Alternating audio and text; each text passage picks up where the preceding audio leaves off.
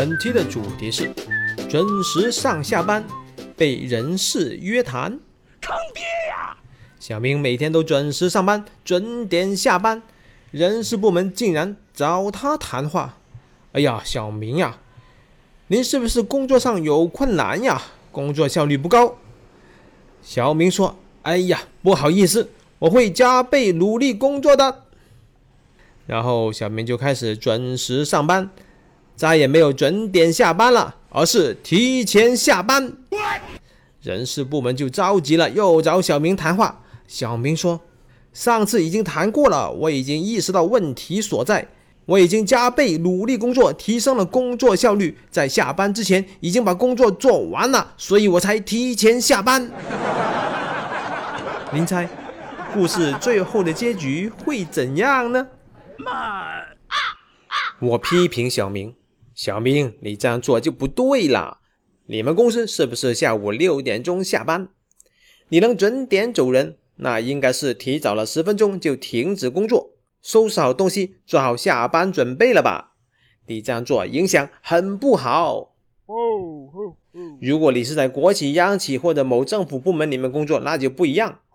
我曾经也在某政府部门里面工作，我们是提早半小时准备下班，倒一杯茶，一边喝茶一边看报纸。我看报纸是很认真的，我连报纸的中缝还有报纸的广告都不放过。现在呢，我们是在企业里面工作，你要向我学习了，你不应该提早准备下班。我们公司呢也是六点钟下班。我呢，到了六点的时候才开始准备下班。我会保存文档，把电脑关掉，收拾东西，大概也就是最多花十分钟的时间。你不应该吝惜这十分钟的时间呀！打他！准点上下班是需要本钱的。嗯，现在这个世界很怪，九九六竟然是一种美德，准点上下班竟然变成了贬义词。坑爹呀！如果你在公司有不可替代的作用，那您可以继续准点上下班。但是你要注意的是，态度一定要友善，千万不要做出出格的事情，千万不要干出小明的那种事情。当然你还要继续的增强本领，享受生活，快意人生。如果你没有不可替代的作用，那你应该怎么办呢？假装努力工作也是一种特殊的技能呀。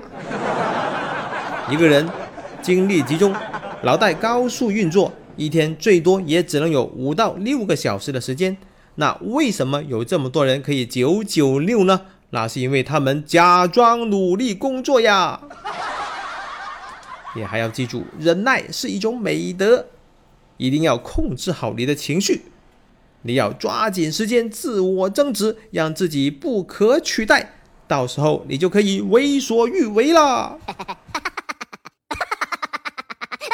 最后要温馨提醒一下您：如果一家公司突然抓考勤了，这说明了什么？这说明了这家公司快倒闭啦。小白对此深有感触。他说，之前他的那家公司，因为他迟到了，被扣钱了，爱扣不扣。反正你已经欠了老子两个月的工资了，你就在欠我的工资里面去扣吧。慢，职场不容易，祝您乘风破浪，前程似锦。我是大大大火球，本期的案例纯属艺术创作，如有雷同，那他妈的就是真的呀！感觉不错的话，赶紧转发一下吧。